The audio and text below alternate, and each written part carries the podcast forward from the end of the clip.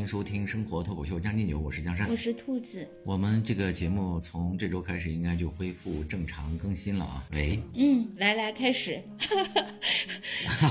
嗨，你先把手里的游戏先停一下，可以吗？你看，我又敏锐的发现了，对，又被你抓包了。你先跟大家说说。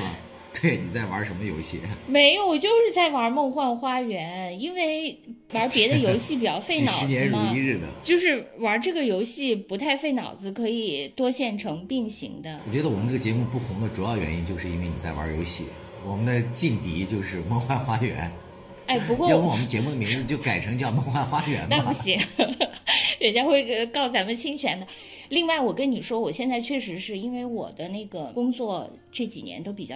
比较累，所以我其实特别需要放空。就是你比如说，就是呃，我觉得可能很多人都有，就是疲劳的时候都是这种。我其实我也不需要睡觉，我可能甚至我也不需要什么看剧，我也我都没精力刷手机。就所谓刷手机，就是我以前的什么特别热热衷于 follow 某些观点啊，或者是看什么网上在那儿那个吵架呀什么的，或吃瓜呀什么的。我觉得我现在都没这精力了。我现在真的就是回来只想躺尸，就是呃，比如说玩游戏，是因为他完全不用动脑子，或者是就是非常呆的在那儿。刷了半天，你完全其实不知道自己在刷什么，就只想放空。我觉得那个是，就所谓现在的这些人，就是真正的打工人的疲劳状态是这个，也不想睡，也不想玩，就是只想待着。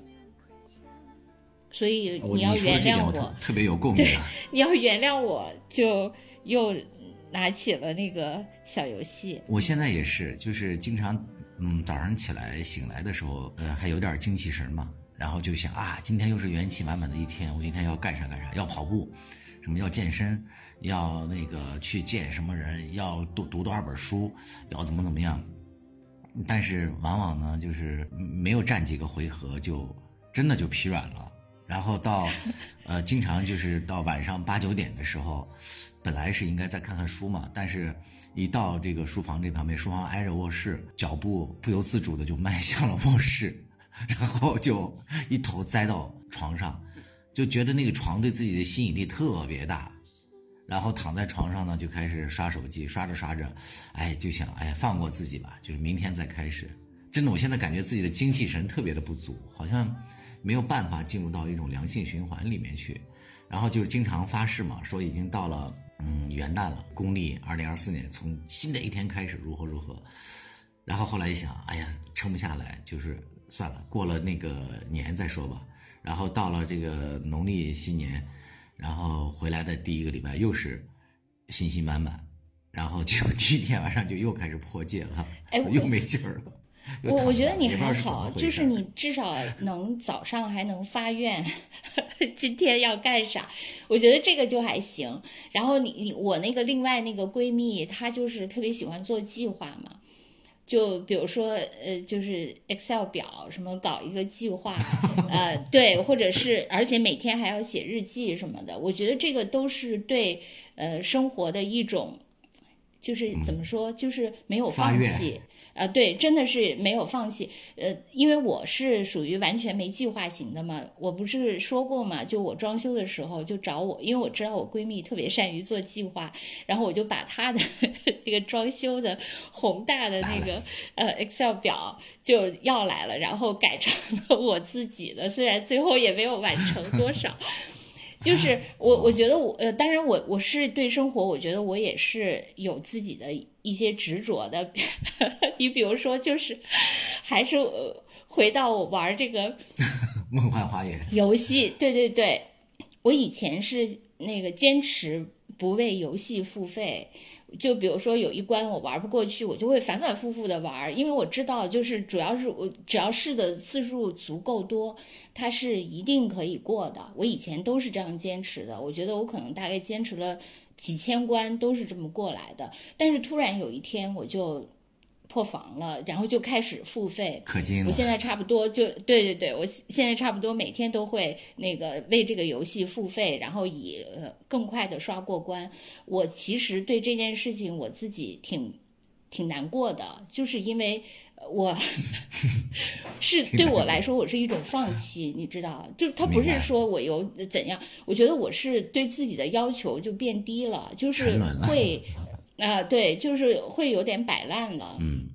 我不知道你能不能理解这种，就是你原来还想跟，对你原来还想跟生活较劲儿，不管是一个什么样的方式。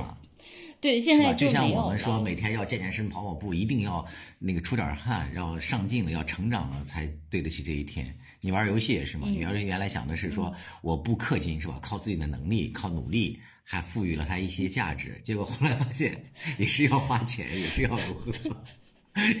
也没有什么特别的。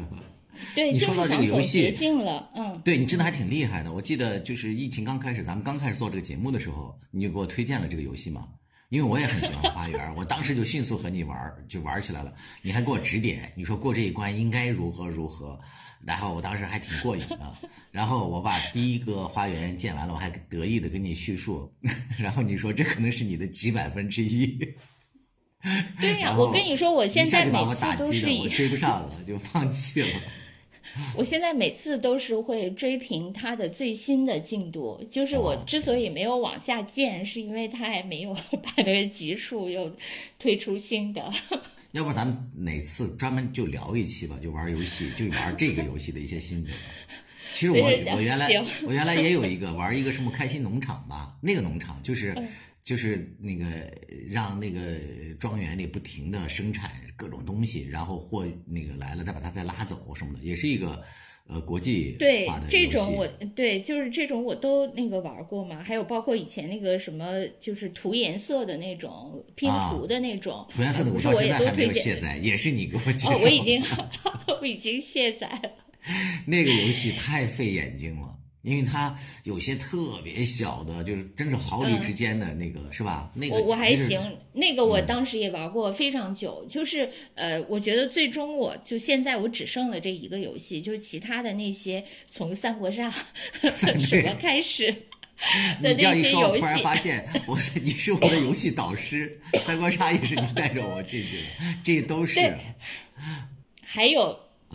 还有那个嘛，就是那个八十分拖拉机那个游戏，咱们以前线下玩嘛，就后来咱们。就咱们呃曾经做一起做同事的时候的最大乐趣，不就是每个周末 一起去打牌吗？但是后来我离开你们以后，我就只能在网上了。就是无论是咱们当时玩的那个拖拉机八十分，还是三国杀，我都是自己在网上玩。大概这些都玩了非常长的时间，然后之后就换了那些。其实我对每个游戏都非常长情，我觉得至少都是。呃，玩个一两年，而且是非常高频的，就是我每天都会玩很多次。然后最长的就是这个梦幻花园。其实现在想想的原因，还是因为我氪了非常多金，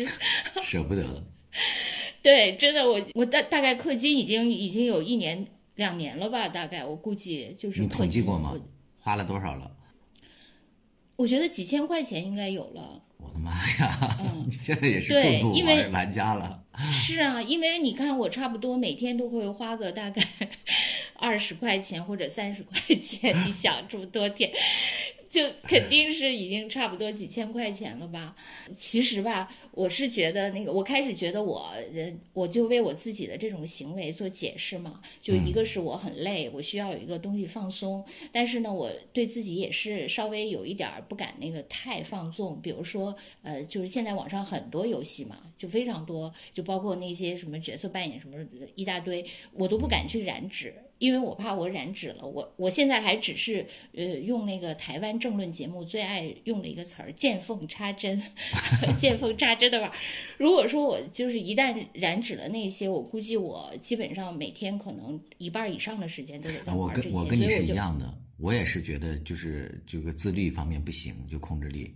我跟你说过嘛，就原来我们玩那个超级玛丽的时候，在考试的前半个小时，我和我一个同学还在那玩，玩的手指都肿了。考试的时候握笔的都握不住，所以我是什么王者荣耀这些就是一概一概不沾，沾了我觉得我肯定不行。呃，然后那个有一天有一天我忘了，就是跟我以前的几个那个好朋男女闺蜜嘛，就是在那聊天，然后我就嗯很羞耻的就暴露了我现在整天玩小游戏的这个这个癖好吧。结果呢，没想到 他们跟我一样。然后那个，对对对，那个我那个闺蜜就不用说了，只不过她现在沉迷的是另外一种游戏，就是也是跟这个类似的。然后呢，我那个男闺蜜呢，他是他是还在玩拖拉机，就是我他在线上玩是吗？对，而且他就说，他说他现在那个玩拖拉机，那个每天都往相亲相爱家族群里 去扔一个那个链接，因为啊，只有那样才能对对对对，才能获得一些命啊，或者怎样。对 对对然后就迅速给我截图了他们那个相亲相爱家庭群的非常沉寂，只有他不停的那个 转发这个。过年的时候，我刷刷抖音，然后就是有一帮零零后嘛，就在那个抖音上求助，说这个拖拉机怎么玩啊？什么跑分儿，然后那个抓分儿的，然后就是被那个叔叔舅舅、什么姑姑大婶儿的一通乱骂，一通指责，就抬不起头来，什么替零零后丢脸什么的。然后底下好多网友就评论说：“对啊，对啊，说不过你也别被他们吓着了。”他说：“我亲眼目睹着什么姑姑、什么婶婶儿他们的，在这个跑分儿什么过程当中，由互相指责到大打出手，就是都埋怨对方出错牌了，不懂自己的策略什么的。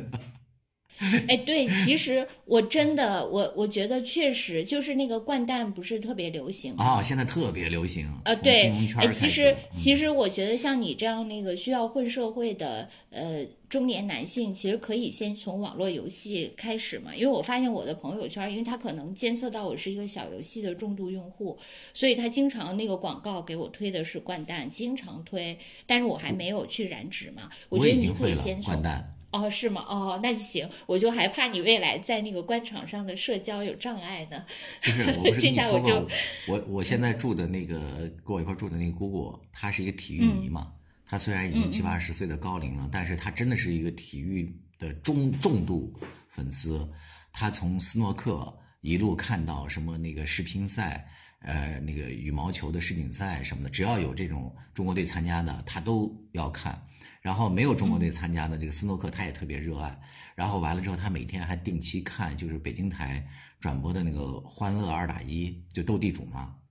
他不但对那个牌啊该怎么出，他有自己的见解，他对那些参赛选手都已经像老老朋友一样了。他还有一个独特的一个词，就比如说这个人手里头有有俩大猫，就是应该拆开用或者怎么样嘛，他老舍不得出，然后我姑就说这个手手牌奴，知道吗？就由守财奴转化来的，对。对，啊，那为什么他是也会？你已经跟他练习了掼蛋，我没有练习，然后那个游戏之后，呃，之前半个小时是掼蛋，哦哦哦，所以你啊就会了、是吧？就是看多了就会了是吧？是，而且那个掼蛋你拖拉你会发机现，和和对对斗地主对对对的结合体结合是吗？对对对，啊，它那个掼蛋和欢乐二打一呢，它是鲜明的有这个受众区隔的。你看那个参赛选手啊，就前半个小时是掼蛋，全是年轻人，觉得上五十岁的都少见。但是，嗯一到那个呃二打一，就瞬间就变成了就五十加了，就很少会找到一个呃年轻的。这个我觉得哎可能跟那个牌数多多多少有关系吧。对，另外其实就是我觉得掼蛋那个在这个就所谓什么政商界流行，呃，嗯有一个原因，我确实是觉得，就是你打牌是最能看出性格的。哎，对，当然，你确实是，就是确实是你可以呃在那个牌桌上进行伪装哈。假如说你是一个就下属，你可能要怎样的那个去呃输给呃老板，让他高兴。就包括你看类似桥段衍生在我们耽美小说里都有。我们耽美小说里，比如说这个这一对 CP，那个这个攻要哄着那个受，他就会跟他哦玩游戏的时候，怎么要让他赢。呃啊，，但是呢，又不能让他赢得很顺利，好像让他赢得很艰辛，但最后还是让他赢了，让他以为是自己是凭实力，实际上是对方的爱让他赢的，哎，就是这种梗超超多的嘛。就是我现在回想起咱们当时打拖拉机，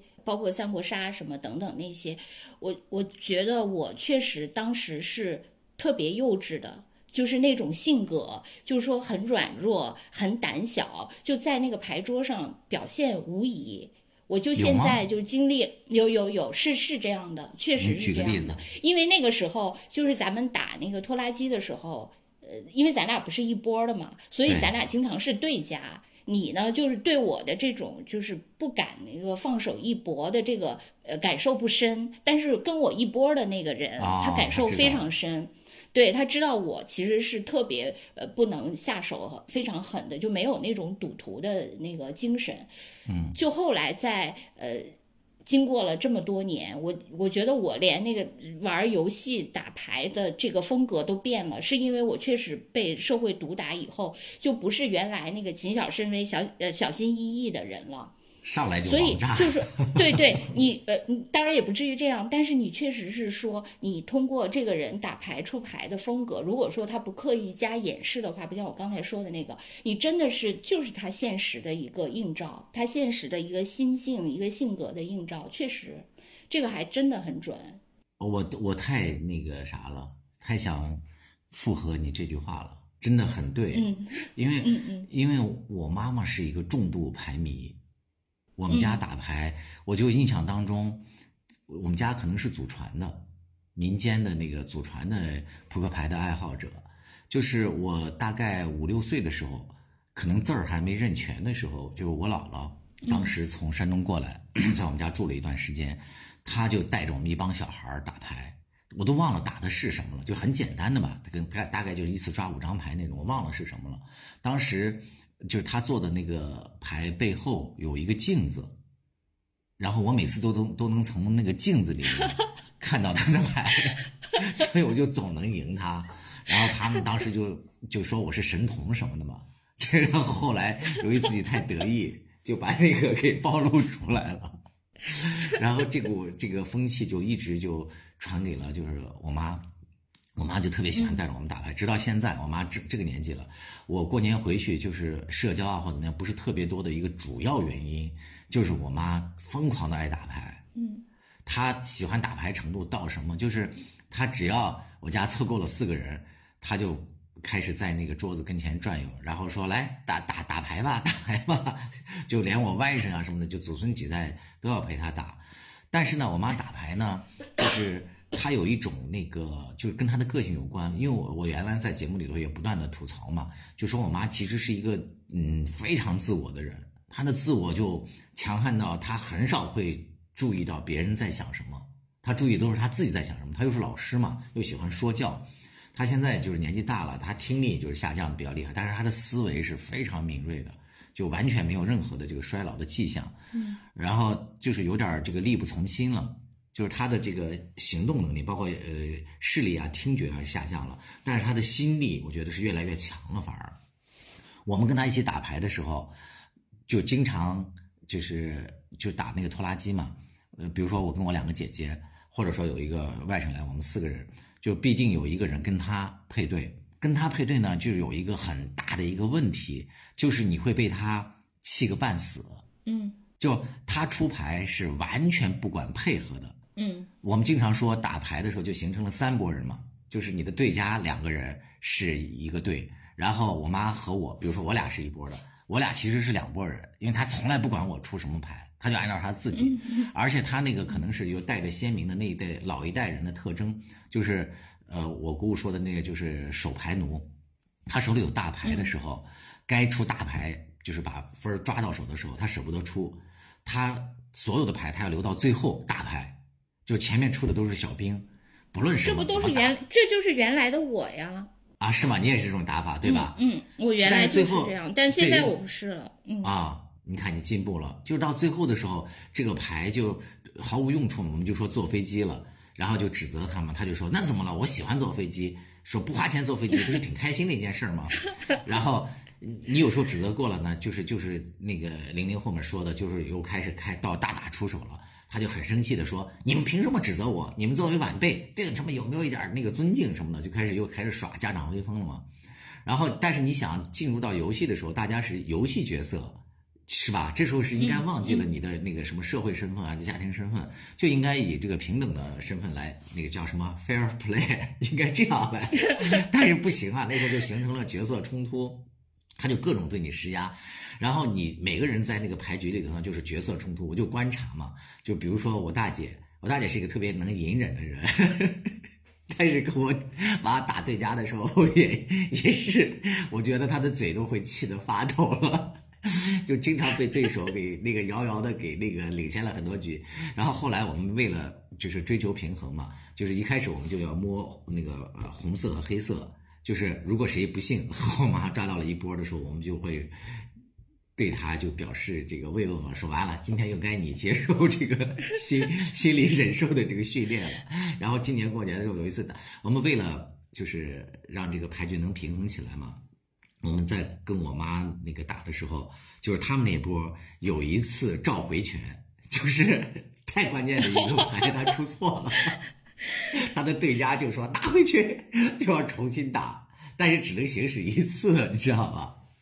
然后。今年有一次特别那个经典的就是，那个有一次，呃，我我我大姐就是又告诉他什么什么牌不能出了，就因为对家已经没了嘛，会逼他怎么样的。但是我妈完全不理他，就又出了。出了之后，我大姐突然就一拍桌子说：“拿回去！” 声音之大，把我们都震惊了。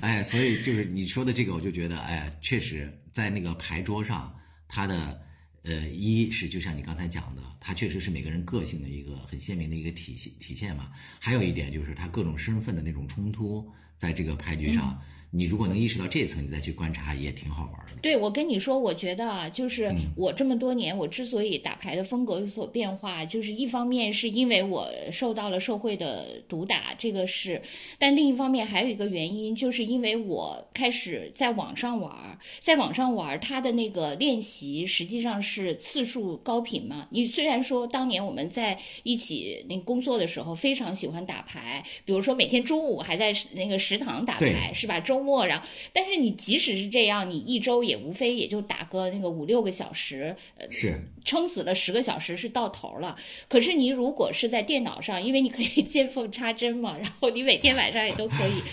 所以你的那个练习的时长是远远大于你在线下的。还有就是说，它的那个呃。频次非常高嘛，因为网上出牌非常快，不会像线下，哎呀，大家还在那玩玩闹闹的，是吧？然后另外，其实你有的时候是对着一个机器在练习，就是说你不一定是跟几个那个呃活人嘛，你可能有的时候是跟机器在打，所以那种反复的试错也会让你在策略上有一个认知。提升，嗯，你会知道，你如果是很保守的出牌，没有该出手时就出手的话，你的那个赔率是非常高的。所以，他这个其实是对你技能的一个训练。如果你让那个你妈妈，她如果也能在网上打牌，我觉得她的这个技巧，她还是会有改变的。因为人都是通过试错才不停的校正自己嘛。你我跟你说，没有用。哦，是吗？我确实是靠试错啊。是为什么？就是你说的那都是正常人。然后今年过年回去的时候，我和我姐姐他们在一起聊的时候，我们都有点战战兢兢的，有点不小心的，就是说出了我们对我妈妈的这种性格的认知。你知道有一个词叫 NPD？嗯，不知道。啊，心理学上就是管叫那个自恋型人格障碍嘛。嗯嗯。其实我们回想起来，就觉得我妈可能由于她从小的那个成长环境和原因，因为她小时候是。被我外公当做那个掌上明珠对待的嘛，他十几岁之后才有了妹妹，什么弟弟，嗯，所以在他成长的关键时期，他得到了过多的那种爱啊，或怎么样，他的整个的人格是相当的，就是非常自我的，他那个自我就是都是一种有点病态了。虽然这么说自己的妈妈不好啊，但是你认清了他的。个性，他的特质之后，你可能也会找到一个更好的跟他的一个相处的一个方式吧。我妈她在这方面，她虽然没有说完整的那种 NPD 的那种特征，但是她的特色还是很鲜明的。嗯，包括有几个很大的一个特点，就是她时刻以自我为中心，不论任何时候都是把自我的这个需求放在最高的这个位置上。还有一个点，她就是她对别人的那个呃所谓的关心和怎么，从来都是否定、批评、教育式的。你想，我们现在都这么大年龄了，他依然对我们是就是严加管教或怎么怎么样。哎，你说到这儿，我想起来有一个网友，那个他的这个评价，我觉得特别逗。他说他的妈妈也是类似这样的，也是一个老师嘛。说他妈妈对别的家家族所有的成员都是这种说教式的，说好像他们今年春节过年的时候，说他外公在家里头就说了一个自己什么腰酸背痛嘛，然后他妈妈就开始。就是展开了说教模式，就说他外公说，你看你就是平时不注重运动什么的，说等你老了，你这个就更麻烦了或怎么样。然后平时呢，他外公就忍忍就过去了，但是他不知道那天他外公为什么突然就开始反驳了。他外公说。我都九十二岁了，我还能老到哪儿去？这些比较精彩的这些留言，就是我们的助理都会把这些段子截取出来啊，发给我们，让我们来看。我觉得真的是挺逗的，因为我觉得我妈的这种这个 NPD 的这种，她在打牌的过程中也会体现的非常，她根本不管你怎么想，她只注重自己是怎么出牌嘛。所以在跟她打牌的过程当中，作为她的对家。我发现，不论是我还有我大姐、二姐，我们作为她对家的时候，你的那个情绪是非常复杂的。你也知道这是次游戏，但是呢，你就跟她的那个就是这种嗯配合过程当中，你就会不自觉地联想到生活当中的很多那种感受不好的一些东西，然后你就时刻被他激怒，然后你要提醒自己啊，要要要这个包容，要忍让。然后这只不过是一个牌或怎么怎么样，每次那个情绪就是跌宕起伏。打完哦，原来这个 NPD 就是这个呀！我因为你你说的时候，我迅速你是从抖音上，哎，我发现每个人 都被自己的这个，你是从抖音上获得的这个概念的普及吗？我那个，因为我有时候下班跟一个同事一起走，然后他就跟我说，他说她老公是。NPD 人格，然后我说我不知道是什么，然后他就跟我说他是，他说你没看吗？小红书上 都是，对，就每个人都从他自己常见的那个常用的平台里就获得的这个嘛。他就说，后来我去查了一下，小红书上确实是就跟你说的这个应该是一样的，就说他说他跟我说，呃，就是这种人呢。好像总是在虐待他的伴侣，或者说跟他一起生活的人吧，就是通过让对方呃就打击对方，然后来获取那个叫什么吸血，就是他的那个自我满足是需要通过打击，呃对对对，通过打击就跟他在一起的人获得的，就是对他进行一种精神上的操控吧。然后她说，就是她跟她老公就是刚开始的，但是我说，那他既然是这样，你为什么开始还要跟他在一起呢？她说，她说这种人呢，就是在追求你的时候会特别特别的殷勤，非常非常好对你，然后你就呃被他俘获了。但一旦这种关系稳定了以后，他就开始是这样是吗？哦，他就有点像，原来你们说的是一样，他就有点像咱们之前在那个。嗯，有一期节目里介绍的就是那个煤气灯效应，嗯，就是实时操控的这个人，大部分很多就是这个 NPD 都会成长为那个实时操控的人。他一旦建立了这种嗯关系之后，就开始以控制你啊，或者以什么样这种就为主啊。确实是这样的。我觉得我妈她没有那么的严重吧，可能属于轻度的，但是她不自觉的，就是这些行为或怎么样，就会对。呃，子女啊，还有伴侣啊，就会给予特别大的这些压力。我我爸原来生前的时候，在的时候说过一句话，我们这次回去还姐妹之间还就开玩笑说，我爸原来说，这这是一个笑话，就是呃，我妈姓袁嘛，嗯，然后那个我侄子小时候背书的时候，他背不太懂，就上幼儿园嘛，就跟着我们在念，他说红军不怕远征难。然后我妈的名字就有点像那个远征难这个名字，然后他就说：“红军为什么不怕奶奶？” 就就这也是一个一一个一个一个一个笑话，就是我们就就经常说，我爸原来生前的时候就说说袁老师，我们在家里都管我妈叫袁老师嘛，说袁老师这辈子服过什么人啊？只有两个人，我们都猜是谁。有一个知道，因为他在口头上提的永远是我姥爷，就不论说什么，他都会说他姥爷如何如何如何如何。还有一个人，我们都猜不到，后来知道了，不 是毛主席。对呀，毛主席，红军，毛主席也是领导红军的嘛。我妈直到现在，她的那个日记里，就是直到这次过年我回去啊，她的日记里头就是两部分内容，一部分是那个赞美党。赞美政府现在有多好，还有一部分就是我和我姐姐们的那个黑料。因为因为党和政府就是你妈妈的诗和远方，对，因为你们就是你们就是不堪的现实。对我们就是打牌的里面副牌小于那个七八九的废牌。哎，其实吧，我我觉得你说的这个 MPD，其实我觉得我可能有的时候也有，包括我我家人对我，我觉得也都有。其实，嗯，怎么说呢？就是确实就像你说的程度不同，就是比如说有的时候，我觉得。嗯，对，有时候我觉得我会对我妈呀什么的，我爸什么的，就是有特别不耐烦的一面。但是你说这个为什么会有不耐烦的一面？我觉得它是一个呃非常复杂的原因。呃，当然你就是一个最简单的解释，就是因为你知道对家里的人不耐烦，他也不会跟你翻脸。你不能说你对同事是这样，你对那个嗯一般关系的朋友是这样，那么立即你们就各跑断翼了嘛。你对家人是肯定是这个，就是没有什么呃伤害性的后果，这个肯定是一个最简单的解释。我觉得另外就从我自己我剖析，我觉得我是就是对责任，因为我知道我对他们负有责任，就是这种责任给我造成了一种。也不能说是一喜一忧吧，反正就是说，一方面你觉得这是你你必须要做的，因为你就天然想对他们呃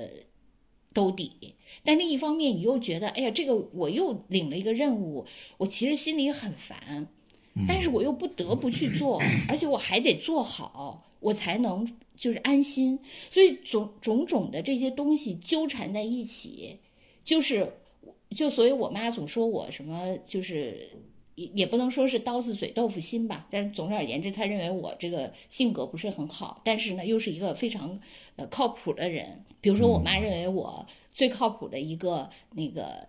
指征，就是他如果呃，因为以前我跟我妈在就不在一起嘛，就是现即使现在我每天白天上班的时候，那个也是跟我妈不在一起，但是我妈在那个微信上对我有任何需求，我都是秒回。嗯，就是我妈说，她跟就是她在那个微信上的所有的呃朋友啊、那个亲戚啊、其他的小孩儿啊，就就就是我们家其他的那个那个兄弟姐妹的那些表亲什么什么堂亲的那些人，没有一个人是这样秒回的，只有我永远秒回。真好。啊，对我确实永远秒回，但是因为我怕他着急嘛。当然，我这种就是也给我造成了一个恶性循环，就是比如说我万一这会儿，比如说我正在跟别人说话，我没有看对对对手机，或者我正在忙什么，没有看手机，我一旦不秒回，我妈就以为我出什么事儿了。嗯，所以你说，就是我我就是因为我这些造成的，我这些就是我会表现出很不耐烦的一面。那你说我我算不算某种对别人进行施虐的这个 MPD？反向反向 NPD。你或者是相互 NPD 吧，就是一种隐性的，因为你比如说他我妈对我这种要求表回，对我来说某种程度上，当然这也是我自己造成的，所以我说有的时候就是这种心理因素，就是除非是特别特别呃极端的那种，你可以用这些呃呃就是心理上的这种归类，但实际上很多人日常之间的都是由复杂的这种动机造成的。嗯，就说像我 这种，就是 既要又要还要 等等这些这些复杂的心理构成的，就是这种相处模式里的呃一些表达。对，我觉得咱们中国式的好多家庭关系，因为本身这个人际关系都是纠缠的、说不清的嘛，就是嗯嗯。然后在这个 NPD 的这个理论里面，我发现了之后，我还去花了点时间看了一下，它很容易形成一种那种比较病态的那种共生关系，就是有这个 NPD 一方，然后家庭里面往往会存在着一些就是被他控制，就跟那个煤气灯效应一样嘛，就操纵着，是两个人才能跳起那个探戈舞，嗯，所以对呀、就像就像我那个、我那个朋友总说一锅配一盖，对对对，是。然后就其实这个，我觉得大部分人呢，就包括我妈，我觉得她也没有到绝对不健康的那个地步，就是她也知道，就是说她自我的这种性格会对别人施加什么的压力，因为她自己还有一定的这种自省意识嘛。她有时候也说，她说：“哎呀，你爸跟我这一辈子也挺那个不容易的，说啥事儿我都要做主，因为她有这种反省意识，就多少还嗯就是用鲁迅的话说，还有的救。”但是像有些人就特别严重的话，就真的已经没救了。哎，真的，我说的这个不是言过其词，就今年过年的时候，每年初二就是我姐姐他们要回娘家嘛，就是要从外面。其实平时也是他们过来做饭，但初二那天就是为了仪式感嘛，就是我要多做一些，我和我妈多做一些，让他们回来最好能吃现成的。然后我在那准备菜的时候拌那个呃大拌菜，然后为了省事嘛，我就直接买的那个油醋汁儿，就现成的，你把菜洗干净了倒上去一拌就行了嘛，就特别省事儿。然后我妈就那个说，你往里面再倒点蚝油。我说不用倒，我说这个油醋油醋汁儿都是配好的。然后当时就是我姐姐他们也来了嘛，呃，但是他们在客厅，我就说了句，我说别倒那个蚝油啊，嗯，因为我妈听力不太好，但是我确定她听到了，她说嗯嗯，她答应我了。然后我就自言自语说了一句，我说哎，说了也没用，我知道你会倒的。然后过了一会儿，我从厨房进客厅就看到我姐夫在笑，我说怎么了？他说果然倒了。就那个好友，你懂啊？他根本不会听你的，就是 NPD 的，他一个呃很明显的一个特征就是他。我后来看到一个理论解释说，他这一类人，他其实从本质上来讲，他那个已经出现了精神病变，就是他的神经系统，他对外界的信息就是已经他捕捉了，但是不收获，没有反应，他只是在自我的那个系统里头循环，他只会在意自己的。就已经把那些信息按照另外一个当做冗余信息给排斥出去了，真的是这样的。我，但但我觉得我妈就是还好的一点，就是她就是嗯，没有说主动要一定呃怎么去破坏别人，或者是怎么怎么样，她程度没有那么深嘛。然后我有一个好朋友，就是在北京这边，他是呃在那个教育系统工作的啊，就具体咱就不说了，万一人肉出来是谁了。他们有一个单位的一个领导，就是一个女同志。快退休了，就五十多岁，这是一个严重的标准化的 NPD，简直是可以作为标本来研究的。嗯，这个人就是严重到什么程度啊？他平时对这个底下就是有这么几种这种交际模式。第一就是不论下属呃或者是工作当中还是生活当中在聊什么，两三分钟后他就能把这个话题迅速的转到他自身身上。你比如说。那个大家说，哎，出去玩儿或怎么怎么样，刚说了两三句，他就会说，哎呀，我去什么帕劳啊，去哪儿玩的时候，去潜水去什么，我买的设备都是最好的，或者怎么怎么样，他就需要别人给予他非常多的赞美，就是话题和焦点镁光灯永远都要打在自己身上。然后工作的时候，呃，往那个汇报，他从来都是说我为了这个工作做了多少多少，或怎么怎么怎么样，就很少提及下属的这个功劳。还有一点，就是他对别人的控制非常严格，严格到什么程度？就我这个朋友，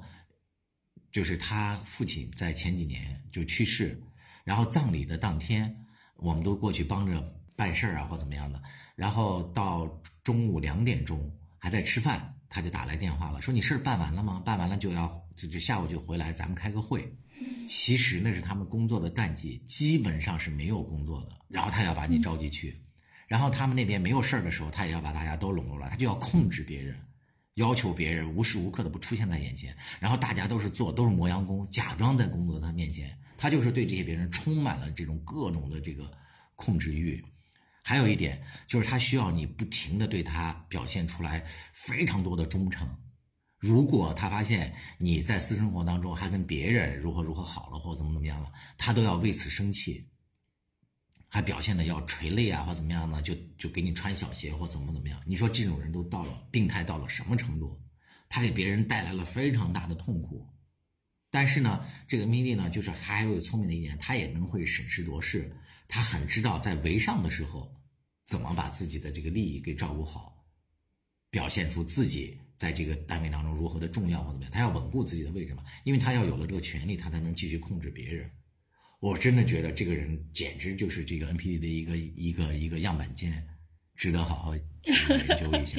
他们现在啊，因为我认识这个好几个朋友都在这个部门工作嘛，这个单位，他们现在在底下跟他们一块吃饭，大家基本上。都是在说这个人的事儿，你就听起来你觉得匪夷所思，所以我就非常同意把这类人就划到精神病里面去，我觉得是是是科学的，哎，不然你解释不了。哎，你说咱们今天的主题本来是说旅途中的陌生人，结果说了家庭中的 那个 最熟悉的人。对，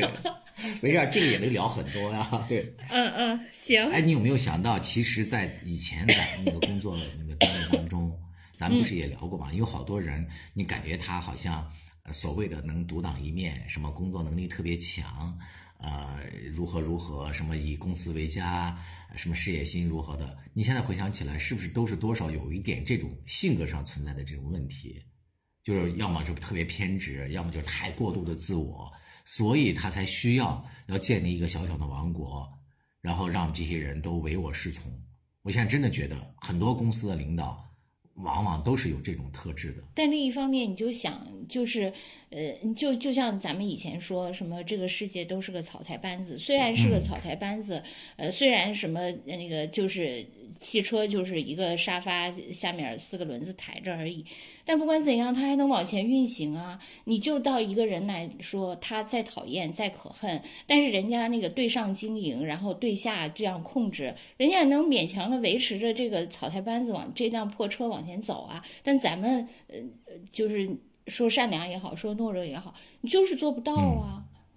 我是这样想的，真的，有时候我觉得，嗯，我觉得这个世界真的，你说，哎，呃，就是关于什么结果和手段的那个那个讨论，说到底是是什么手段重要还是结果重要，什么方式，什么怎么呃路径什么的，但是你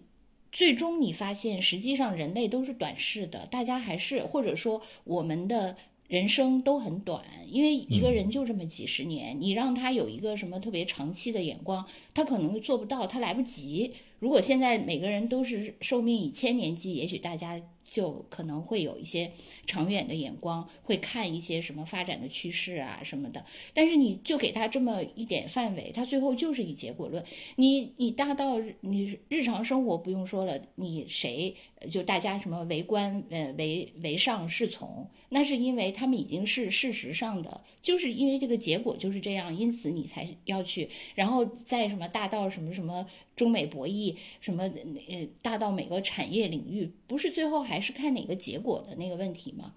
对吧？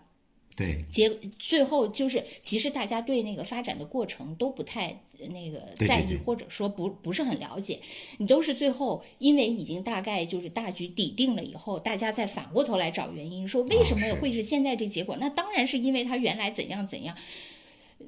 是吧？我所以，我现在觉得，哎，这个世界还是一个唯结果论的，就是咱们还是不行，咱们再怎样，就是各种太注重最后过程中的这些了啊。对，真的还是不行。是的，嗯，就是我就想起来那个之前咱们领导骂我啊，格局不行，太在意细节。确实，我我不是已经说过你无数次那个问题吗？我觉得你就是，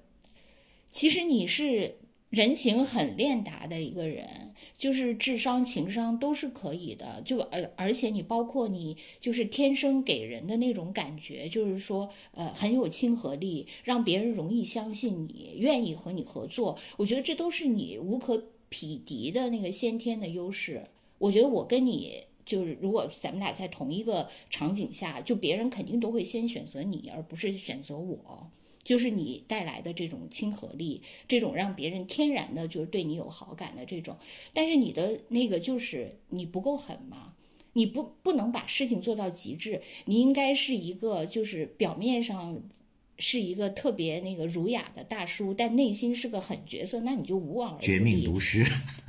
对呀，但你内心也是一个儒雅的大叔，那就不行了呀。然后就被 NPD 给吸干了。对，就你是不是那天那个我发你那个刘昭华那个帖子？对，哇，那人太厉害了。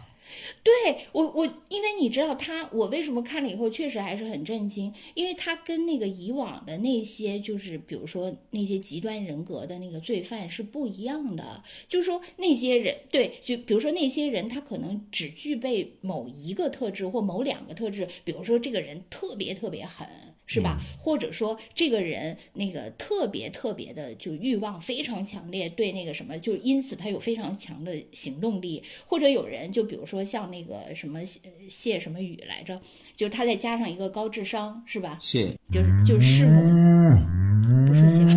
你你把你讨厌的一个人。杀他父亲的那个什么，杀他那个吧，杀他妈妈那个，呃，对啊对对，那个那个，对对对，对，完了，我现在搞不清不是你这两个人。你把你跟你讨厌的一个人的名字给重合了 啊！对，我的意思就是说，他们最多是一两个特质非常明显嘛，但是这个人他就是呃，至至少按那个描述，他就。特别多的特质，比如说这这个人，就除了他肯定是因为对这个物质有强烈的欲望嘛，对，是吧？他才会就是从那个他当他那个他本来是走的那个体制内的一个路线嘛，但他一旦发现这个就是可以牟利的这个机会，他迅速就切换赛道。这个可能是一般人就不会，知识有强烈的驱动。然后另外他就是非常非常聪明哈，这个那个就从小就其实是一个学霸，只不过因为家庭那个不好，就是条件不好才中途辍学，但他维持了终生 学习的这个爱好。我觉得这点就非常非常那个难得。是的，是吧？就是他是终生学习嘛，就是对化学的这个热爱，就是是我觉得都超越了。就你你尤其看他就是之后的那些轨迹，他已经就是他对化学的热爱已经不仅仅是为了制毒贩毒去谋取利益，嗯，他有的时候他也愿意就是比如说去大学里讲课呀，或者去某些科研什么的。因为他有兴趣嘛，对这个事情，他还愿意在火车上 买一本这个什么类似的这些，然后随时随地像我这样见缝插我见缝插针玩游戏，人家见缝插针学化学嘛，是吧？然后另外就是说，这智商就没问题嘛，另外那个情商也非常高。嗯，就是说他呃各种那个人情是吧？别人跟他接触的都那个什么，然后他又不是因为他以前在那个法律系统工作过，他就是反侦查的这些能力。也非常强，而且他对那个国家政策 的这个踩点儿也特别会踩，有什么开发大西部，那等等等等，就是说如何在顺应这个潮流踩上这个点儿，怎样的？就这个人确实就是除了他没走正道嘛，因为很多人都感叹嘛。就说那个，如果他那个点儿就是踩对了，他就是一个企业家嘛，民营企业家的代表嘛。或者说，如果说他他不是后来改成了那个呃，就是从用他的这个化学的技能改成提炼一些生物医药嘛，什么紫杉醇之类的。对，就是因为他发现 紫杉醇，对，因为他发现那个紫杉醇的这个利益那个获利其实比贩毒还高嘛。嗯。一公斤二百五十万美金。对，就是说，如果说他很早就发现，就走那个生物医药 这个路，那可能中国现在他们不就是有？我看评论说，哎，主那个辉瑞就 就是中国的了哈，等等等等这些嘛。所以就是确实，人家 就技能点就是基本拉满嘛。我觉得你呢，就是你你。啊，你也具备了，但是就是有几个点没没没有像他，我不具备长得那么全，嗯嗯，我觉得他特别松弛，这是给我 印象最深的。他当时 不是那个和那个发布那个 A 级通缉令的时候，他不是还在和人商人吃饭吗？然后看到那个直播，然后他说：“你看这个人像不像我？你看还能开玩笑。”当时大家都哈哈大笑，就没人在意。还有一个就是。他不是逃跑的时候，在一个山洞里待着嘛，待着，然后制造了好多假象，就骗过了那些警方。后来当警方意识到他在那里的时候，他们早都已经逃之夭夭了嘛。然后去的时候，他还在那个山洞里写“谁谁谁到此一游 ”什么的。对他写的是他的那个化名，他当时用了一个化名，是，比如说他当时化名兔子。呃，实际是你啊，是江山，他就写“兔子到此一游”，然后署名江山，是，就是这种。对他确实是，其实我觉得他之所以这么从容，还是因为他有足够的情商和智商去应对这些事情。因为你你知道，我就是，我就想起来，就当年我们在一起工作的时候，就那个时候，我觉得我们确实可能我们也。呃，你还好啊，就是说，我觉得其他人，就我们其他人，可能都是相对来说比较晚熟。虽然那个时候大家也都离开学校有几年了，但是实际上就是面临这种职场上的那个，就比如说一个非常会 PUA 下属的那样的领导，就非常的焦虑。我记得那个时候就是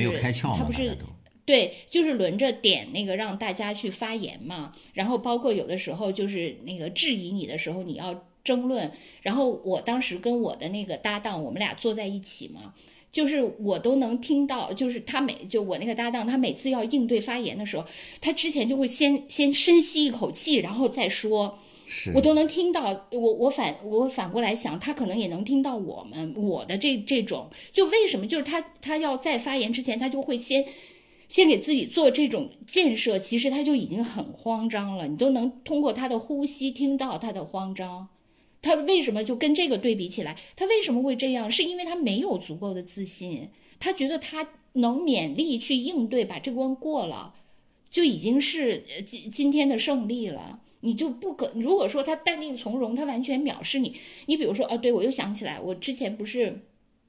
见了我原来在那个大学的那个学霸，数学系的那个学霸嘛。然后我当时就问了他一个问题，我说：“我说是不是你们智商高的智商高的人，是不是情商都比较低？那个是不是会有这个问题？”他说不是，他说他研究过这个问题。他说智商高的人情商也很高，只不过他的智商足够高了，他都不需要动用他的情商就可以解决他生活中遇到的用一个武。器就够了。对，所以我觉得这个就当然了，因为这个刘昭华他应对的局面更加复杂嘛，所以他可能情商、智商就都同时调动了。同时调动了以后，他就已经就可以应付，就是两个两个火力点全开了以后，他其实就没什么问题，就不用像我们这样倒吸一口凉气去应对生活对我们的这些暴击了。我觉得你是属于当时那个应对里面算最好的，好多人当时好像都要求助于你吧，就理就理解不了了之后，就会就会找你要答案。你是属于情商呃用用智商就够了，你真的是，因为我当时不是，哎，你哎，你你记得吗？那个时候我是这样的，哎，你去问那个我当时某某我的闺蜜，她就知道，嗯那个时候只要每周星期五下午不是要开会嘛，大家要汇报吗？你记得吧？对我记得，然后对那个时候，我每到星期五上午就开始发低烧。哦，对这个我知道对啊，因为我很焦虑，我不知道下午我能不能过关。啊，但现是你每次都表现的很好啊，你都是属于被表扬的那一方。但我现在回想起来，当时真的很幼稚。然后虽然说我现在也面临这种，就是每周要去汇报，但是呢，呃，一来是因为我现在的领导就没有那么要就。就他可能更专注自我，他没有在 意要每一个人都就对他们，就是说他操控每一个人和他嗯。要体现自我的那个那个见解的那个比例是不一样的。就说我觉得当时咱们的那个共同的领导，他是通过就是否定你个你的每一个人，对，其实他自己可能也没有什么特别成熟或者成体系的想法，对，但是他正因为他自己没有，所以他就通过呃就摧毁你们每个人。那我自然就高了，我把你们都 就好像打游戏一样，就打地鼠一样，把你们都打下去，我自然就矗立在地面上，高高耸立了嘛，是吧？是这样，他是通过这个模式。但现在我呃我这个领导他没有那么专注打地鼠嘛，然后另外我自己也没有当年那么慌张了，虽然我也觉得很烦，每周要去汇报这些东西。但是呢，就是终究还是比以前就稍微淡定一点儿，就是由深吸一口气变成小吸一口气。现在吧但这一点 从深吸一口气变成现在长出一口恶气了。没有，我我觉得这一点你还是天生比较行的，就是我从来呃，我我觉得你的你基本上就是你只要是正常发挥的时候，你都是非常从容的，而且你说话好像就是给人感觉就是你的考虑是非常周全的，持论是非常公允的。我呃我觉得是是这样的，但但是你有一对啊，但你有一个问题，你有命门，就是说，这是在你正常状态下。如果你今天因为就是之后我啊们幕后不知道或台下不知道的事情，你遭遇了某些不公平，然后你就会非常非常情绪化，那天你的表现就会极其的那个对对对，是的。对对对对，就是有失水准。就你你是会突然那样的，这个就是你是有命门的，你你是有那个什么阿克琉斯之种的。嗯是的，还有一点就是，我觉得你对我的说的有点过了，是因为当时我不是每次开会的时候，那个大领导坐在那上面，他相当于一个主讲人嘛，呃，教授是吧？我坐在他旁边就算是一个助教助教嗯然后听对听大家会，因为我是知道题目答案的。就是这些事情的来龙去脉，我是知道的，对，所以你们汇报的时候，我哎，在那你们看，那你们看我们还不笑死了？就是这帮完全不知道答案，在那瞎猜题的人。对，所以我是觉得你的表现真的是很聪明的，还是真的是最完美的。我觉得包括你的那个闺蜜吧，当时表现也不如你，就是你闺蜜可能和我有一点像，就是也是容易被某个情绪上头之后，容易突然怎么怎么样。但是你闺蜜有一点好处，就是她还是能隐忍的。是吧？她的大局就是我觉得，我觉得她最强的一点是，我觉得她最强的一点是能领会领导意图。对，这个是最重要的。对他知道他要要要什么，就下一步。对，真的这个确实，这个确实是很重要。我觉得这个真的就是不能把它什么归结为呃。一些那个什么负面的说法，我觉得真的是很重要，因为你说那个在一个组织体系里，如果上级的意思不能准确的往下延伸，那这个这个组织有啥意义呢？如果就跟那个我们玩游戏，人传人传话，传到最后都已经那个支离破碎、面目扭曲了。那你说他他这个组织架构有啥意义呢？就是你精准的领会并且传达那个领导的意图。我觉得他是一个是愿意，一个是能领会啊，另外一个就是他愿意配合，这个也很重要。对，就是愿意配合也很，就这也是应有之意嘛。那你说，呃，就从从那个一个组织架构，他就是花成本雇佣你，不就是为了让你去执行他的意图吗？难道他为了让你去那个另起一摊儿，想怎样就怎样？其实仔细看这些好多企业家里面，很多人可能你要是走近了去看，多少都有一点一些这个吧。就比如说去年咱们聊过的那个王自如和他的那个什么董明珠，是吧？那个董明珠其实你仔细看她的一些很多的一些这个言行举止啊，各方面个性方面，可能都有这个 NPD 的这种性格，都有这种特色。但是不妨碍，我觉得他把有一些事情给做成嘛。还有，你知道这最近不是特别热的，就是那个娃哈哈的那个创始人，不是宗庆后吧？他不是去世之后啊，很多这个八零后啊，怎么都自发的去吊唁他呀，或怎么样，就觉得他是良心企业，是吧？把他那个什么 AD 钙奶呀、啊娃哈哈呀什么的，把他的那个产品啊、企业啊都提高到了一个特别高的一个位置上去嘛。然后那个谁，他的女儿不是也回忆起来，就是说他小时候。呃，说这个宗庆后对他们的教育，他都不知道自己家里是一个有钱人家，就啊，是啊。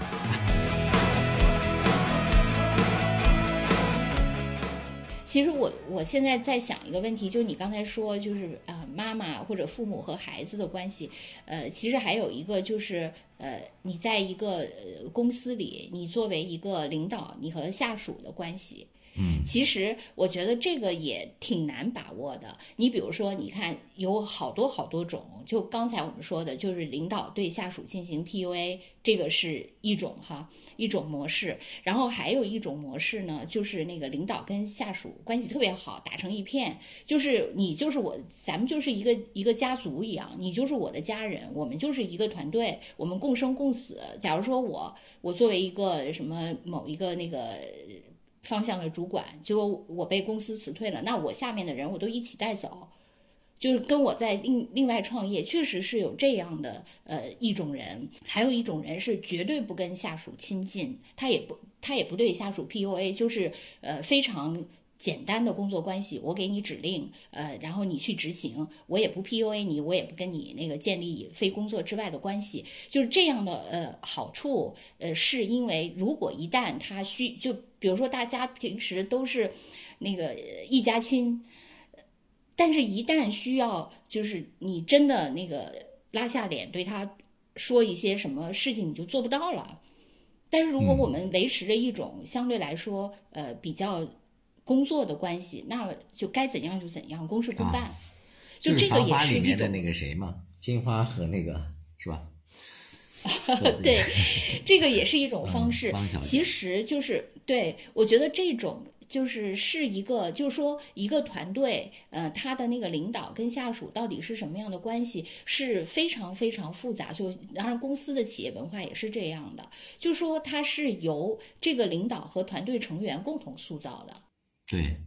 啊，就最后它到底形成一个怎样的？这个真的也是一个充满了化学变化的一个一个事情。就我觉得你你带团队，我感觉是倾向于就我说的第二种吧，就是我们都是一家人。对，对，然后那那你那个现在就是经过这么呃现在这种沉淀反思，你觉得嗯就小到一个家庭，大到一个团队，甚至再大到一个公司，再大到更更大，应该一个什么样的这个模式，这个组织架构形成的这个氛围是好的呢？我没有想过这个问题，就是又要说到我家，拿我家举例，就是我这次回去，嗯、我大姐说，说我妈现在就是平时她所有的工资都不花嘛，她全部都攒着，她嘴上说就是等她离开了要把这个钱给我们一人分多少多少钱，然后平时他所有的这个吃穿用度基本上都是我们兄弟姐妹给他花的。其实我妈退休工资也还可以，因为她原来是老师嘛，嗯，呃，我大姐就说，其实形成这个结果，呃，主要也是你惯的。她说我就是因为我爸妈当初在北京嘛，在这边，其实我当时可能也是作为被一个 NPD 妈妈控制的一个孩子，我完全把自己的需求都放在后面了，就是以满足他们的呃需求为第一位。所以我就记得当时每次周末或者怎么样带我妈去逛商场或者怎么样，都给她买的那个比较好的衣服呀或怎样，但是我自己的穿着打扮都是非常。嗯，不说朴素吧，都是甚至都很那个啥的。我记得有一次去跟我一个同学见面，我那同学是在就带那个明星足球队嘛，相对的有时尚。他看到我，他就哈哈大笑，他说：“你怎么穿的跟那个乡镇干部似的？” 就是特别的 low 嘛。哦，我才意识到这个问题。就是像你说的，就是他确实是两个人双方几方共舞，可能才能形成某种关系吧。就像我做领导，我一直就觉得团队可能就是我，我觉得这可能是我的问题，我就总是共情过度。我总是能想象到他这个人的生存的不易啊，什么在社会上的一些什么艰难呀、所以就不自觉的就想对他好一点。就我觉得这个是我是属于一个被 NPD 控制的一个呃另外的一种一种病患吧。我现在倒没有想我带团队怎么样，就我是在日常生活当中，我现在就刻意纠正自己过度共情的这样的一个问题，我就非常会呃提醒自己，就是课题分离这个词嘛，就是每个人要解决你自己的问题，我不需要为你考虑过多。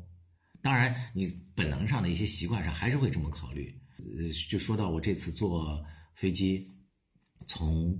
嗯乌鲁木齐回来，然后正好有这个央视的一个团队，他们去那边拍节目嘛。拍节目的时候，然后有个小孩儿，他他就说他在乌鲁木齐玩两天，然后后来就我俩一块儿嗯从乌鲁木齐坐飞机回来的。当时我们两个在机场那个候机的时候，然后就过来了一个维吾尔族大姐，然后那大姐呢就在候机的人群里转，然后她就把目光停留在我俩身上了，然后就走到我们跟前说：“哎，可不可以拜托你们一件事情？”呃，我说怎么了？她说：“哎呀，她说我的这个行李实在太多了，说我要去德国看我的女儿，她说我饮食各方面都不习惯，所以我带了很多那个东西。她说你们能不能帮我把这个行李提到这个飞机上？当时已经过完安检了嘛。”嗯，我当时就第一反应就是这是一个需要帮助的母亲，我都毫不犹豫的就没有任何迟疑的，我说 OK 没问题，然后就答应了。答应的时候，然后正好我姐他们就问我登机情况嘛，我就跟她讲，我说我正在帮这个一个维族大姐要怎么拎东西，他们就大惊失色。他们说啊，你怎么会帮一个陌生人怎么样？说万一他这个包里夹带了什么私货啊，或怎么怎么样的话，你是要被连带要坐牢或怎么怎么样的，就提醒我。然后我第一反应就是我说不会吧，就是然后我脑子里也迅速过了一下这个这个安全性，我就想第一就是他已经过完安检了，第二我们这一切行为都是在这个监控之下，第三就是我们是几个人一起嘛。嗯然后这个大姐特别的有意思，呃，就有点怯怯的问，因为那个跟我一块儿坐的那个小孩年龄非常小嘛，他是零一年的，他就迟疑了一下，他说：“你们是夫子吗？” 然后我俩就狂笑爆笑，他就意识到自己说错了，他就赶紧说：“啊，对不起，对不起。”但是这个大姐呢，她情商也就非常高，她就马上反应，她说。我就想，你不可能孩子这么大嘛，你也这么年轻，我就想现在的孩子吃了什么东西了，怎么迅速的变得这么老？你知道吧？他就 他就他就把那个小孩的年龄往往那个小了说，他说看着老，但实际上小，他就来，嗯嗯我不就跟着也一块儿就降低年龄了吗？嗯你看他情商就变得就非常快，然后我就假装生气，我说行李不提了，我说被你说老了，他就马上抓着我说对不起对不起。他说年轻的爸爸，我给你跪下。哎，维族的那个人，他说话都是这么夸张的风格。他是在这个石油大学上的学，他说，但是他不是民考汉，所以他说话就带着很浓重的这个方，这个这个就是。就不能说方言吧啊，就是就是不标准。他说他女儿是民考汉，然后后来又在德国留学读了那个博士，现在是要结婚了，所以他要过去看他女儿。然后他女儿让他什么都不用带，说那边全部都有那个东西，但是他非常放心不下嘛，他就大包小包，我的天呐，他他已经邮寄了四十四十公斤的东西过去了，他然后又背了大大小小的很多个包，然后当时我跟那个同事就又帮他拎了很多。就去，然后这个等我们都坐好了，就拎到他的位置上去之后，呃，飞机开始飞了，然后他还拿了那个几节玉米过来给我们，过来到我们这个位置就说：“年轻的爸爸和年老的儿子，你们要不要吃点儿 我煮的那个玉米？”就还是很善良的一个母亲嘛。然后我就吃了，然后那个呃，我那个小同事吃了一口就。咽不下去了，他说啊，有很浓重的羊肉味儿，因为因为因为他们其实是就是因为长期吃的是牛羊肉嘛，嗯，对他就会带着那个味道，他是不习惯的。但是其实反过来说，他们吃我们汉族的这个食品，他们也会闻到很那个浓重的，就是猪肉的腥味儿，也是一样的。我是没所谓的，我就是哎都吃完了啊，嗯，然后对，哎，我为什么讲到这儿了？这样的。啊，对，我也不知道，可能还是我容易相信吧，嗯，还是很容易共情。嗯，哎，其实我是觉得，就是说，呃，有情商这件事儿，呃，其实是好的，就是呃，有情商和共情可能还有一点差别吧，或者说至少是因为我不知道他们的就是所谓的那些呃真正的定义是什么，我只是说从我的理解来说，我觉得人就是在社会上混，如果你能。呃，无论是说你小到什么领，就是领会领导意图，呃，大到也不是大到了吧，或者说再扩展一下，就是你能知道别人他在这件事情上，他你会想象到他怎么想，这个确确实实是一种能力，就好像说，呃，你就是你有一种跳开你自己，哎，你一下。能俯瞰，甚至你能跳到对方的角度再回看的那种能力，我觉得这个就好像你有一拥有一种空间视角一样，就是自由的转换，这个是一种能力。但是呢，你不就是说你你能看到想到对方所想，但是你不能就一下就你的问题可能现在就在在于你甚至就是抛弃了自我，然后完全站在他，或者说把你自己的责任的同时再把他的责任也背负上，然后让你自己最后最后把所有人。人都加在你这儿，最后你不堪重负了，那可能就是他就是太过共情了。但是你不能说，因为你有这个，就是你怕背负很多包袱，你反而把你能就是你情商高的这个本领，你能站在这个广域的视角上，你能俯瞰，你能跳到对方的角度回看的这个能力抛弃，这个能力特别难得。我现在就拼命的想有这个能力。你你也你也不要这样，因为我以前真的是天然，你就是能够有洞察事物本质的这样的一个能力嘛。这是你的，你当然有了，太强了，一下就能猜到题目的答案，你绝对有。那个不需要，就是我说的，你说就是这种，就是说跳到一个广域的视角上，你你你俯瞰，或者是你跳到对方那个对立的角度去看，不不需要，它只需要就是你原来跟我说的东西，我的一个逻辑上的勾连。我就可以推理出来，这个完全站在我主观的视角上，我就可以做到。我只是说我得到了一些线索，就好像那个侦探推理小说一样，我就能连上这些事情，完全不需要我在那个站到你的角度。我真的觉得咱们两个的，就是为什么这么多年在这个红尘里沉沉浮浮、分分合合，最终还是能在一起，然后就是各各各自补齐了对方的短板嘛。就是你是理性的 兔子，我是感性的珊珊，对吧？真的，我感觉，哎呀，咱们两个一定要能红。所以你不能对我，我觉得我们都是得在呃，就是保有自己的那个能力的同时，就努力的再去发展对方的这个能力。就像我，我真的我觉得我要学学会你如何来体察别人的一些一些幽微的心思。我这个真的是非常差。就是我呃，咱们在一起的时候，我不就是说嘛，我那个时候的，我觉得我的那个筛筛选能力，就是我我是一个就是网眼儿巨大的那么一个筛子，就凡是跟我的那个不行，我就迅速都筛筛掉了，最后只留下一点点。可能会回应到别人，但是随着我就努力的在自我修炼和岁月的磨砺吧，我这个网眼儿就越来越细，我可以就是筛下去的东西，因为以前是这样的，就是说无论是来自于领导，比兔子 小的都漏下去了，真的是这样。我我跟你说，就是我我。因为你比如说，原来领导给我下达了一些命令，然后同事给我提了一些需求，我就会用我的这个大 筛子，完全就第一时间就去过滤掉。我这什么呀？我就呃，我其实没有想这个，就是说反抗他，不尊重别人的意见，不听，不是这样的。我就是一种对一种就是本能的，就是第一反应哦。因为你实际就觉得啊，领导跟我说的这个，其实我做不到，或者我很反感，我就其实我就是我都不用告诉我自己，哎呀，你要假装勉强，不用，我就只攫取其中我能做的，你说的这个理论就别人跟我我刚才说的那个 NPD，它是一种精神疾病嘛？NPD 那个大筛子它就没有眼儿，就是一个框，直接所有都过去了，而他那个框就是他自己的思维，他用自己的思维来。那我呢，可能是另外一个极端，我就密不透风，我连水带虾带什么泥一筐就给 兜起来了，然后最后把自己泼了一个满身的泥泞，生活混沌不堪。我不是跟你讲了吗？这个跟小时候的成长经历有密切的关系。我不跟你讲，我说我妈，我印象中很小的时候，就可能也就是刚学会走路没多久，记事比较早嘛，两三岁的时候，我们那时候还在农村，家里头烧那种柴火的那种那个那个土灶。我就记得我妈经常在那儿洗完洗完碗，坐在那儿烧火头，她就在那儿咯咯的叹气，就打嗝嘛，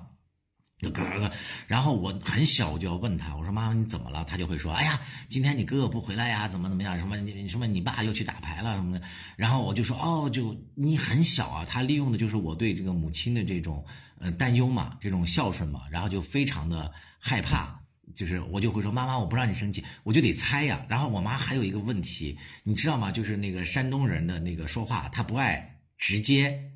表达出来，他爱曲里拐弯的来来说自己的意思。然后我还在抖音上看了一个段子，好多山东人都在留言，就是说这这个男孩说，我男朋友刚来山东，好像第一年，就是说那个要充电器嘛，就跟他们家亲戚，比如说姐说那个充电器给我，我要走了，这第一年，第二年就变成了说那个姐。那个你你的那个电充的怎么样啊？什么充我的充电器好不好用啊？就要这样暗示你说我要走了，嗯，然后第三年就变成了，我姐，我给你买个充电器吧，什么什么的，就又越来越曲里拐弯。就我妈他们也是这样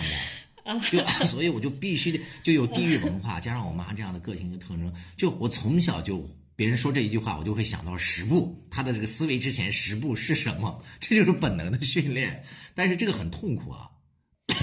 最后我不是跟你讲，我就生病了嘛，就过分在意别人了，然后自己的心理就扭曲了、压抑了，就重度抑郁了嘛。所以我现在就非常的，然后我在家里头吵架的时候，跟我跟我姐他们就开玩笑。现在的一个好处就是我姐姐啊，什么呃，还有我啊，我们都共同觉醒了。觉醒了之后，像我妈再打嗝再什么的，我们就说这招不管用了，我们互相说嘛。说打嗝这个秘这个秘籍已经不管用了，我们就笑。后来我发现，我那天突然发现，我妈已经两三年没有打过嗝了，因为失效了。就是呃，你能体察别人这个挺好的，但是你就是说不要过分共情嘛。其实你要是说那个真的那些枭雄，我觉得他们的能力可能就是在于他们人情很练达，他们知道就别人想要什么，不想要什么，别人的所谓的那个爱和恐惧都是什么，他能精准的把握，然后为他所用。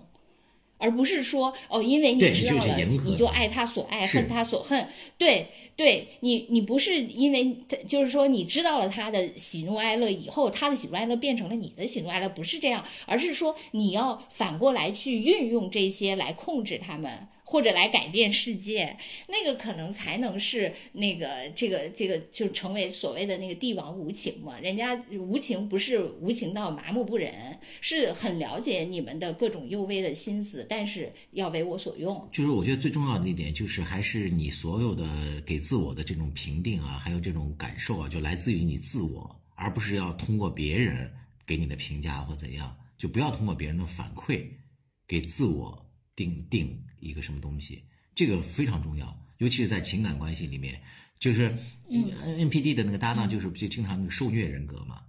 就你很容易，你如果说不改变这种，就是自己给自己评价，就自己给自己温暖，然后自己给自己定性，你如果不改变这种思维模式，就始终要在一种他证模式里，就是老是要证明给别人看自己如何，然后通过别人爱你来，然后你才觉得自己好，然后自己值得被爱。就是你本身就要相信你自己是很好的，值得被爱的，一定要相信这件事情。就是就是那句话嘛，你得好觉得你好爱自己。你是一个你是一个男的，你要是啊、你要是一个小姑娘，你就是整天得问、你是不是爱我呀？你到底有多爱我呀的那种人了吗？嗯是吗？小受嘛，因为现在你的因为你的现在的性别，不是，因为你现在的性别限制了你不能整天这样撒娇去让别人对你示爱，但实际你你的那个，我现在是那种。你的身体里住了这样一个小姑老娘，是吗？老老娘们儿。完了，这个要被被拳击了，并没有，并没有，对，可能就是那种，就是原来是那种，就是老是想证明自己有价值，我对你有用，所以我值得被你爱。原来是那种模式。其实要相信你是会被本身就会被别人爱。对你，你其实你你知道，就是这点上，就你你其实多次跟我说过了你的这个心理上的这个问题，但是实际上我就是说我的那个呃情商不行嘛，我始终就无法理解这一点，因为。因为你呃，原来咱们因为在一起工作嘛，你在咱们单位属于准大众情人吧，就是很多那个就，反正男男女女都很喜欢你嘛，这个是是真的。如果说你这么不自信，那你是如何看待他们对你的这种迷恋和崇拜呢？瞎了眼，他们都集体。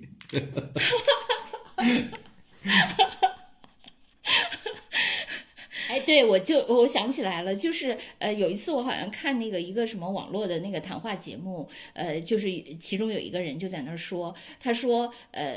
就是有些人他明明很优秀，但是就外别人觉得他很优秀，但他自己呢，他不会看到，就他好像就是像一个，因为他本身可能是一个完美主义者吧，他就不能看到自己的就基本盘，他总是看到自己的白璧微瑕，然后就觉得因为我这个微瑕，所以我这个璧就没那么好。其实我是有，就是说什么阿克琉斯之种的。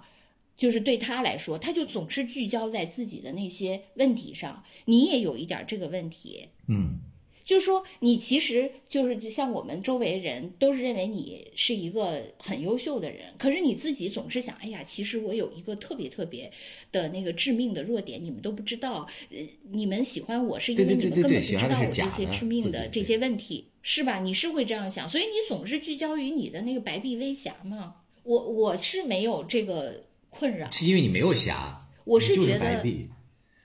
不是 是玉兔啊，不是我是觉得一根杂毛都没有，真的是，我 这个杂毛，你看。本来我们说的那么高雅，你突然又又涌入了这种粗俗的词汇，一根杂毛没有。不是，我是觉得我我是因为我我跟你不一样，是因为我没有太强的情感需求，就是你们爱喜欢我不喜欢我随便，不是 因为不我觉得其实你很重要的一点就是你父母对你的教育还是非常好的，真的，从本质上来讲，我觉得因为你像你爸妈，他毕竟还是那个年代的高知分子嘛，就在那年代就真的是就你你就是说他们没有 PUA 我在他们给你建立了较好的这些自信呀、还有这种对自我的这种认知啊等等，我真的我觉得这个是嗯，可能还我我我觉得，我觉得基本上还是基因，呃，就是这种基因也不一定是父母传承给你，也许就是你投胎转世，就是这辈子你抓了这么一个一个签儿嘛，有可能是这样，你就摇出这么一个签儿，就说我摇出这个签儿，我的那个签儿就是我的情感需求比较低，至少截止截止目前为止，嗯或者说那个就是随着这个年龄的增长，我这个需求越来越低。但是呢，就对你来说，你摇的是另外一个签儿，就是随着 年龄的增长，越来越高这个需求越来越旺盛。怎么好凄凉啊？这个画面 就因为说的我有点像那个慕容复，一心想要光复那个因为你你那个，因为你早年都就是你事业成功太早嘛，你早年就是先被那个工作给占据了，占据了你的这个躯体，然后当这个工作从你躯体中抽离的时候，你的需情感需求迅速的填补了进来，占领了你。哎，分析太多了，太分析太多了。我觉得这个可能我我赶紧把话题再那个拉回来，再说一下我昨天的那个经历，呃，那个经历，就是昨天去跟几个朋友喝酒，然后所以回来的时候就叫了一个网约车，然后当时在喝酒的时候，有一个嗯朋友就有点郁闷，他说那个我这个之前买了一个呃那个比亚迪秦，结果最近不是由于这个那个什么汽车价格战嘛，然后说，呃，一下子就降了几万块钱，他心里特别郁闷。然后等喝完酒了，然后叫车，然后来的我叫的网约车过来一看，也是一辆比亚迪秦。然后我一上车，我就说师傅降价了。那个师傅说你别捅我刀子了。他真的是大吼，他然后吼完了之后，我也意识到我自己的这个情商太低啊，然后我赶紧说，我说哦不好意思，我说因为刚才跟我喝酒的那个哥们儿也是这样的，然后这个师傅就一看啊，就有这个 和和他共情的，他说对呀、他说你看这些中国的这个民族企业。这哪是一个叫做企业的？这能成什么格局？说我这个刚买了，说这个呃，他可以无息贷款嘛，买了半年，说这个降了整两万，说我这半年的这个活儿完全白干了，就等于啥都没干，然后这个车就降价了，就买了这个车，他就很生气。他说：“说实话，他说这个比亚迪这个车，他说他当时买的时候十几万的买的时候，他觉得非常满意，就以这个钱买到这个价格，虽然有点小问题，但是已经很值这个价钱了。但是他说突然就这么毫无章法的这种降降降价，他觉得对他的品牌损失非常大。这个因为从那个喝酒的地方到我家大概也就十几分钟的路嘛，然后我就没怎么插上话，这个师傅就开始进行了他的个人的演讲，就跟录播课似的，就说王传福就是这个比亚迪的老板和那个任正非，他说原来他说在我心里这两个是这两个是中国的民族企业的两大骄傲，他说现在呸，他说没法跟任总比，差得太远，哦怎么怎么样就开始。两万块钱，这个民族企业的这个就倒塌了，在他心里。，然后我就为了这个转移话题嘛，我就赶紧说，我说师傅，我说哎呀，我说那个就不要抱着幻想，我说可能他们都有自己的这个难处嘛，我说每个企业都有自己的问题，我说现在小米不是也被人骂吗？他说我原来很讨厌小米，他说现在我觉得嗯嗯未必，我觉得小米做的对，说又开始 我觉得他要转成小米粉儿了。然后我说师傅，我说你打住，我说小米粉儿和那个华为粉儿是两个极端的，是两个是敌对的。他就在那里哈哈大笑。这师傅可能也五十多岁了，他说：“那我再考虑考虑。”嗯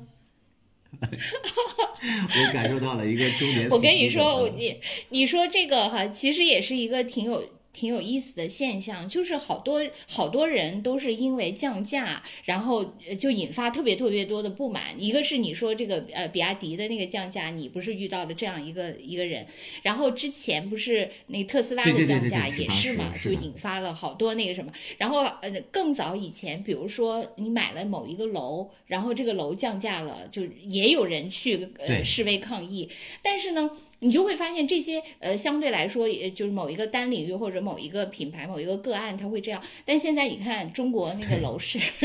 普遍都降了这么多，反而大家也就安静如鸡。对，没办法。对，就你就觉得就是还挺，因为前两天不是看还看一些文章，就在那儿对比嘛，就说就说那个实际上呃之前就中国的这轮儿就房地产的这个泡沫的破掉，就是跟那个之前日本的那个房地产泡沫的破掉就相比嘛，不就是说日本房地产泡沫破掉，其实对日本社会的那个冲击非常大就特别严重。然后那个呃，对，之前那个就中国房地产还没破之前，大家说，哎呀，一旦破了，咱就就崩盘了，就是什么那个啥。但是实实际上现在大概下降了，可能百分之三十以上吧，往上至少哈，就不同的地方不一样。那大家好像也就也就这么，也也不能说很很那个怎样吧，就是肯定大家都受了很多伤，但是我我感觉大家好像那个，与其抱怨在楼市上，更多的抱怨都是在股市 上。对，所以你说就是这种大众的心态也挺好玩的。就说抱怨这件事情啊，一个是在小事上 抱怨，大事上也就忍受了。然后还有呢，就是在那个领域上也有某种路径依赖。就说那个，你比如说，就是对股市还有对中国足球的抱怨，已经成了某种路径依赖了。就只要抱怨这事儿，就这俩这俩方向就很垂是没错的。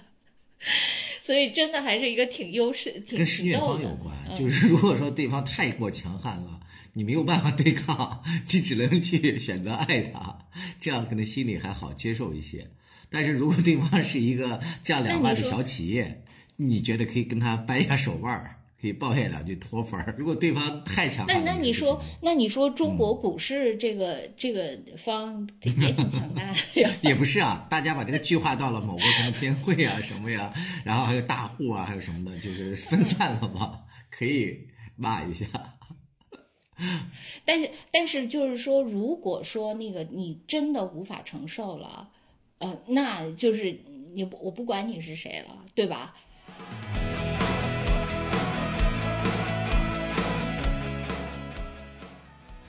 然后咱们那小助理也转来了，有一个粉丝说希望咱们聊一聊，就关于近期周杰伦和那个美美粉丝的这个撕逼大战。你了解这个事儿吗？啊，咱这个转弯真的 太那个了，咱们就跟那个呃周杰伦有一个什么头文字 D 一样，就是漂移的转。这个其实多少有点关系啊，就是这个周杰伦的，因为他本身去看了他和昆凌嘛，他老婆去看了这个梅梅的演唱会，然后他也发了一些什么 ins 啊，发了一些动态或怎么样，本身这是一个挺好的一些事儿，是吧？就是明星之间的互动或怎么样的，结果也是也引发了。这个美美粉的一些不满啊，就觉得在蹭热度，或者说，呃，觉得抬高自己的什么什么咖位之类的吧，就吵得也不亦乐乎。这位我们的听友也希望我们聊一聊我们个人对这个事情的这个观感。来，兔子你来，你先聊。什么聊啥？我这俩人都不认识。对，因为兔子不怎么听那个流行音乐啊。就是真的，这波头文字 D 就我我不但对那个梅梅一点都不了解，她的歌我是完全没听过。我就对周杰伦，我不是都向江山请教了。由于我。太不爱听歌了，我都不不能明白 周杰伦为啥这么红。我们录节目之前，江山刚跟我普及了一下，那个周杰伦的红是非常必然。我觉得周杰伦确实是华语歌坛的骄傲嘛，他确实是有实力，也当得起这个位置啊。所以按照这个思路来讲的话，我觉得就是任何一个粉丝圈啊，蒙着自蒙嘛。我觉得你们只要蒙自己的这个就好。我觉得千万别攻击别的爱豆。偶像还有一点就是，不要太替你的这个什么所谓的，呃，所谓的爱豆去操心了。我觉得周杰伦的这个地位跟这个梅梅的没有什么，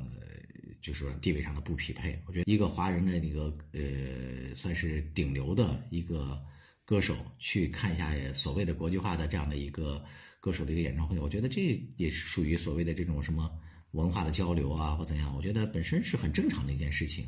你要是硬扯到什么往这个热度上去，呃，蹭热度啊，或怎样的话，我觉得那心胸过于狭窄了，也有一点那个，就是我们经常讲的那个故事，就是什么南方的有一个呃神鸟，每年往北方飞，非梧桐不栖，什么非甘泉不饮。嗯，有一天路过一个什么田野，然后底下有一只乌鸦正在吃死老鼠，然后抬起头来看到这个。这个大鸟神鸟的影子，然后就惊恐的张嘴大叫，以为它要来抢自己的食物什么的。我觉得和这个故事就有点类似了啊，就是嗯，别以自己的这种见地吧去揣测别人的这些动机或怎么样的，我觉得就很 low，很没有意思。这就是我个人的观点，不代表我们节目啊，因为我们另外那个节目的另外一个也不知道发生了什么。对，因为我又去玩游戏了。对，是。因为说到了我完全不了解的一个领域，我就 自动退到你可以聊到饭圈打架这件事儿。对，以前都聊过好多次了。其实最近打架特别多，没有，就最近那个，呃，你看，就是王志安和李记不是又打起来了，你看到了吧？是。嗯，就这个事儿，我其实没什么关系。凭借着回忆与你相见。